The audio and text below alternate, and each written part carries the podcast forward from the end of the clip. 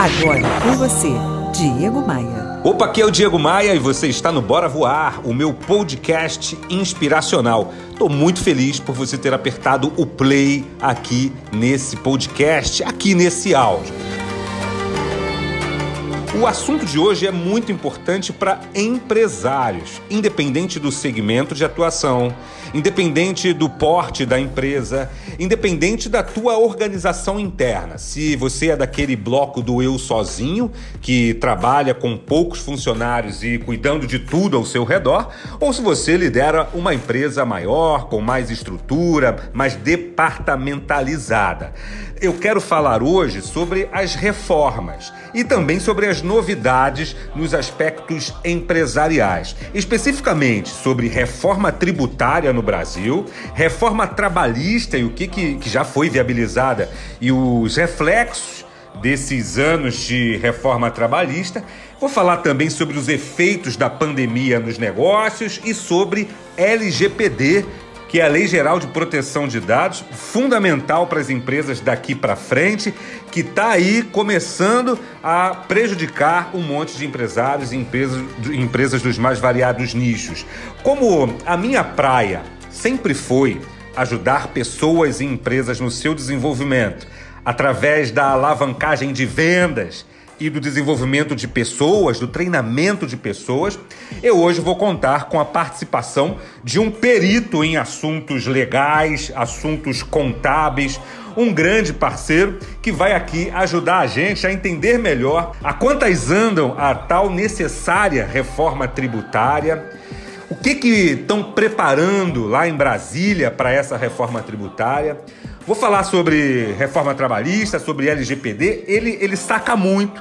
Eu estou me referindo ao convidado de hoje, que é o Marco Aurélio Medeiros, sócio fundador da Múltipla Consultoria, um importante escritório contábil com atuação nacional, sobretudo com escritórios no Rio de Janeiro e em São Paulo. O Dr. Marco, ele assessora empresas dos mais variados ramos, dos mais variados portes, em assuntos contábeis, em assuntos legais, legalidade mesmo, de legalização. E gosto sempre de trocar ideias com ele porque a gente faz com que o assunto não seja chato. O Dr. Marco nessa conversa especial certamente vai falar a nossa linguagem, vai falar a linguagem de quem opera no dia a dia, mas não necessariamente domina os assuntos legais. Marco, você atende diversos clientes dos mais variados segmentos. Quais são os efeitos que você já percebe aí no que diz respeito à pandemia? Na realidade das empresas, pequenas, médias e grandes empresas brasileiras? Pois é, meu amigo, a pandemia, infelizmente, ainda não acabou, né?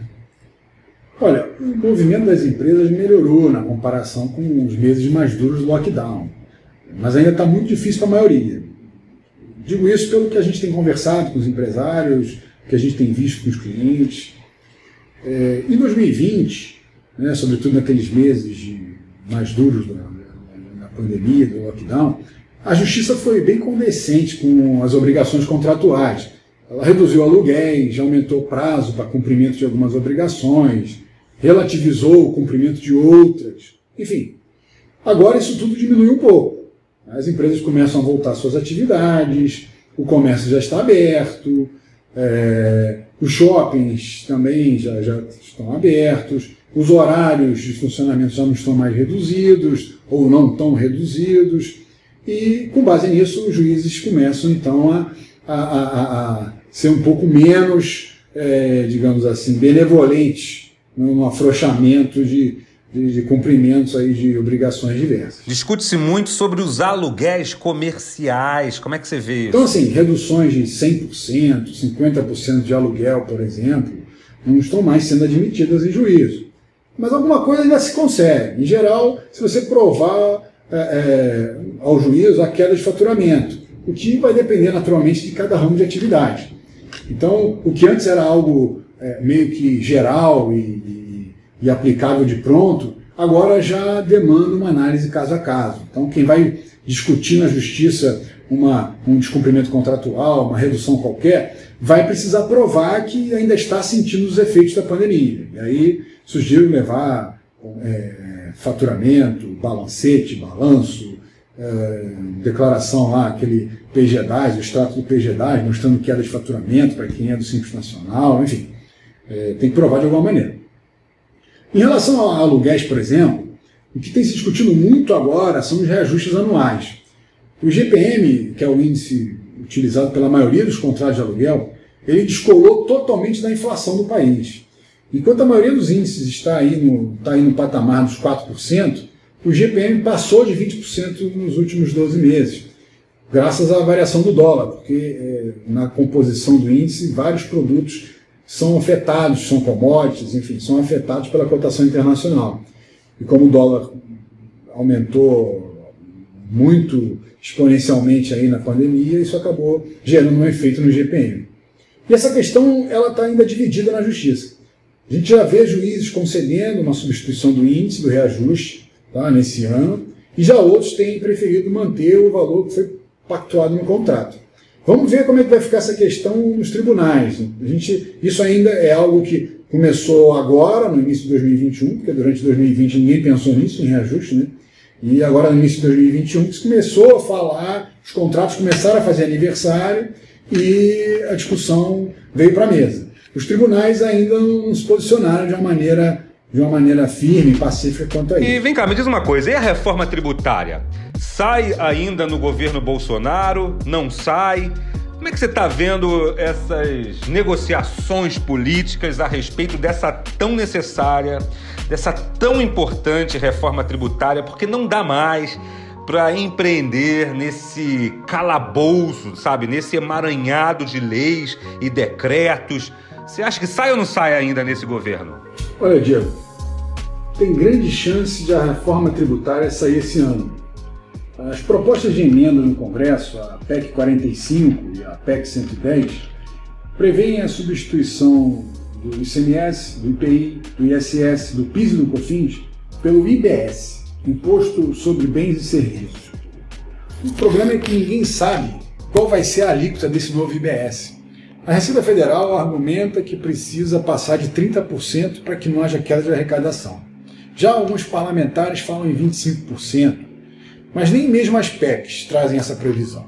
Ninguém sabe ainda. Em ambas as PECs, a ideia é ter um sistema híbrido por um tempo, algo entre 5 e 10 anos, no qual a gente vai conviver com o sistema atual e com o IBS, sendo que o IBS com uma alíquota simbólica, apenas para que se possa observar o comportamento da arrecadação desse tributo. Após esse período de testes, a substituição então poderia ser implementada por inteiro. Então, sim, você já repara que a simplificação é coisa para daqui a um bom tempo. Até lá, nesse período de testes, vai ficar mais complicado, porque a gente vai conviver com dois sistemas. O, o, sistema atual e com o IBS com uma alíquota simbólica. Mas olha, a gente sabe como funciona a cabeça do político brasileiro. Em muitos casos ele assopra para depois morder. Será que esse IBS aí não vai resolver, por um lado, a questão tributária, a forma de recolhimento, a unificação de recolhimento, e, e, e por outro lado, vai aumentar a tributação? Será que a gente não corre esse risco? É... Bom, as emendas constitucionais elas tratam só desses tributos, que são os chamados tributos sobre consumo. Mas existem algumas discussões laterais sobre outros, tribu outros tributos que vêm a reboque da reforma tributária. Por exemplo, se discute a tributação de lucros e dividendos, um rendimento que é isento hoje. Discute-se também a tributação de fundos de investimento, que também tem isenção hoje. Assim, o Brasil, desde 96, é, isenta a distribuição de lucro e dividendo, porque concentra essa tributação na empresa. E agora se fala em tributar a empresa e o investidor, ou seja, o sócio ou acionista existe uma grande chance disso ser um baita tiro no pé. Até porque querem aumentar a tributação do investidor sem reduzir a tributação da empresa investida. Ou seja, o objetivo é aumentar a arrecadação pura e simples. E convenhamos, o Brasil, no Brasil ninguém aguenta mais tributo.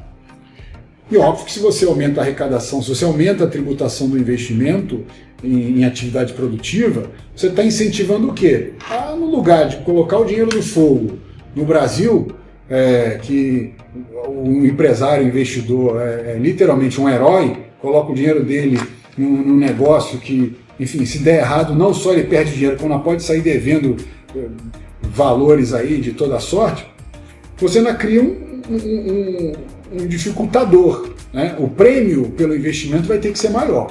O doutor Marco, mas me diz uma coisa: o empresário deve agora já se preparar, já se programar para essas alterações, para alteração tributária, para a reforma tributária? A minha orientação para os clientes em geral é a seguinte: em relação à tributação da empresa, segue a vida normalmente. Planeja aí sua atividade com base no sistema que a gente tem hoje, porque as mudanças da reforma tributária vão, vão causar impacto aí a médio prazo apenas.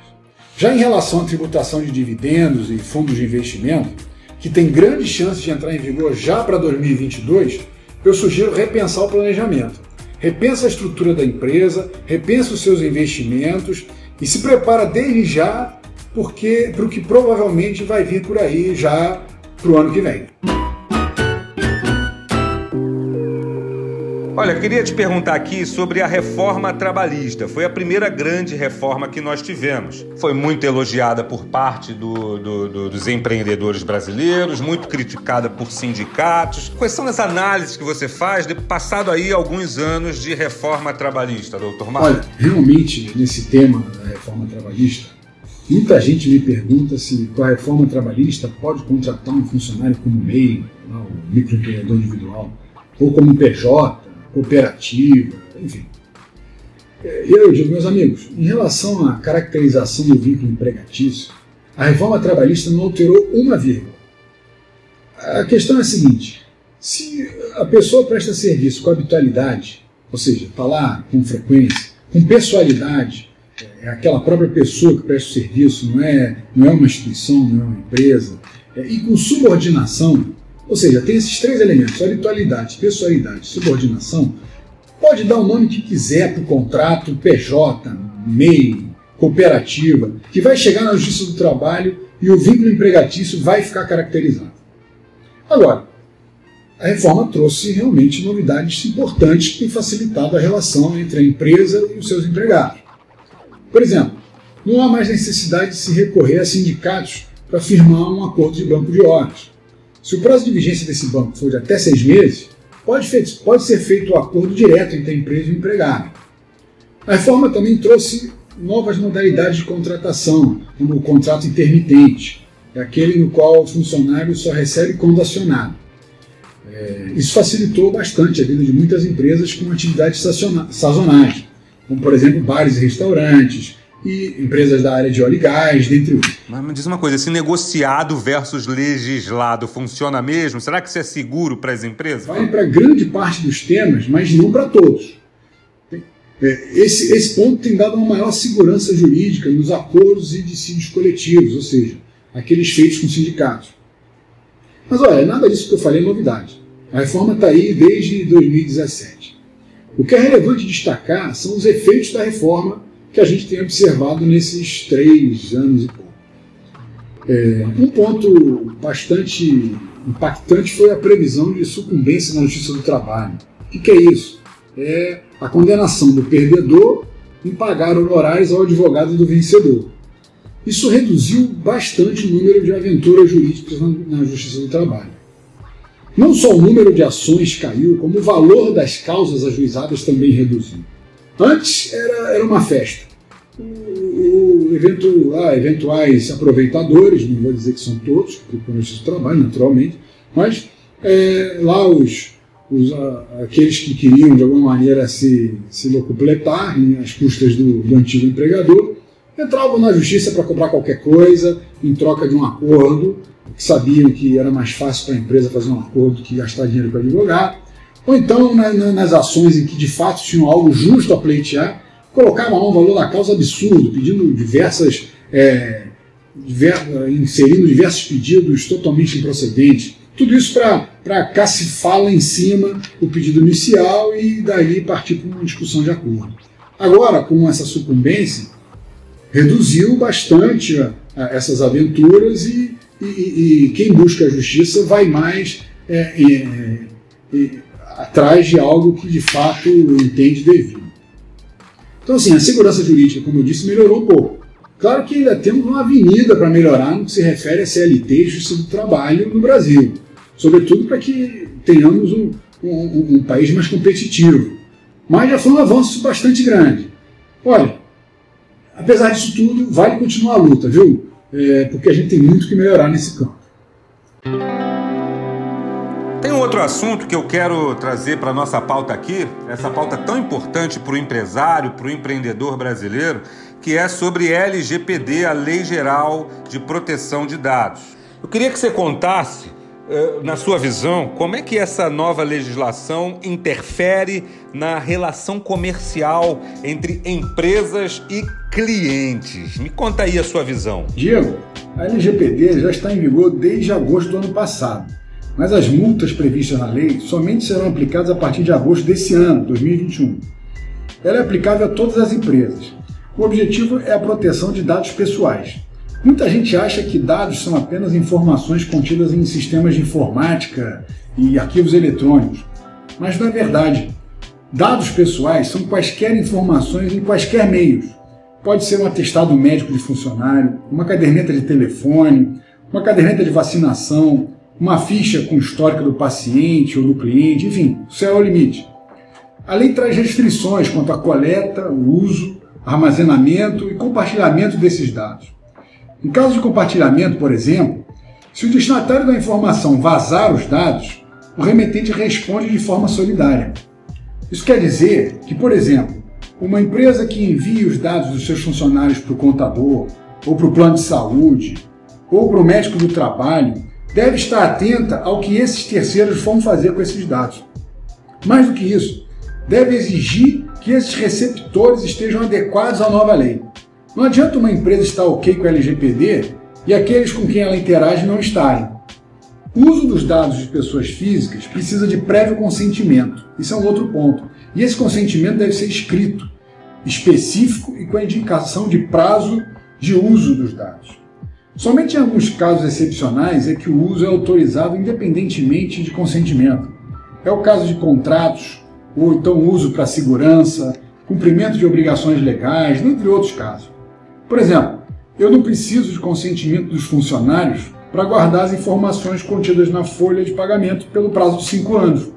Agora, também não posso colher os dados sobre o argumento de que a lei determina ou permite e utilizá-los para outra finalidade como, por exemplo, vender produtos, inseri-los em listas de telemarketing, etc. Vale lembrar ainda que o titular dos dados pode, a qualquer momento, pedir informações sobre o uso desses dados, saber qual a finalidade e, e como eles estão sendo usados, e nos casos que dependem de consentimento, ele pode pedir até mesmo a eliminação dos dados e a cessação do uso. Com isso, você já consegue perceber que as empresas vão precisar de sistemas para gerenciar isso tudo e adequação jurídica dos seus procedimentos e contratos. Nós temos, inclusive, sugerido aos nossos clientes que se certifiquem pela BNT quanto às boas práticas relacionadas à LGPD. Certificação, certificado como aqueles de ISO, etc. Como a lei é nova e a gente não sabe ainda como que ela vai ser aplicada, um certificado desses, auditado, pode contribuir de forma relevante para demonstração de conformidade com a lei. Já as penalidades por descumprimento, que ainda não podem ser aplicadas, é bom lembrar, somente vão começar a aplicação das penalidades a partir de agosto desse ano, 2021. E essas penalidades elas vão da advertência até a suspensão das atividades, passando por multas que podem ser fixadas em até 2% do faturamento. Enfim, quem ainda não se adequou já passou da hora de correr atrás desse prejuízo. Essa é uma edição especial do Bora Voar, o meu podcast inspiracional. Eu conversei, eu tive a ilustre oportunidade de conversar com o Dr. Marco Aurélio Medeiros, sócio-diretor da Múltipla Contabilidade. Um craque nos assuntos contábeis, nos assuntos legais. Se você gostou, deixa teu like, compartilha esse podcast, clica aí para seguir no canal. Eu volto logo logo em mais uma edição especial desse podcast. Bora voar? Bora voar? Você ouviu Diego Maia. Oferecimento CDPV, a primeira escola de vendas do Brasil, e múltipla consultoria, a contabilidade na medida certa para a sua empresa. Acesse múltiplaconsultoria.com.br.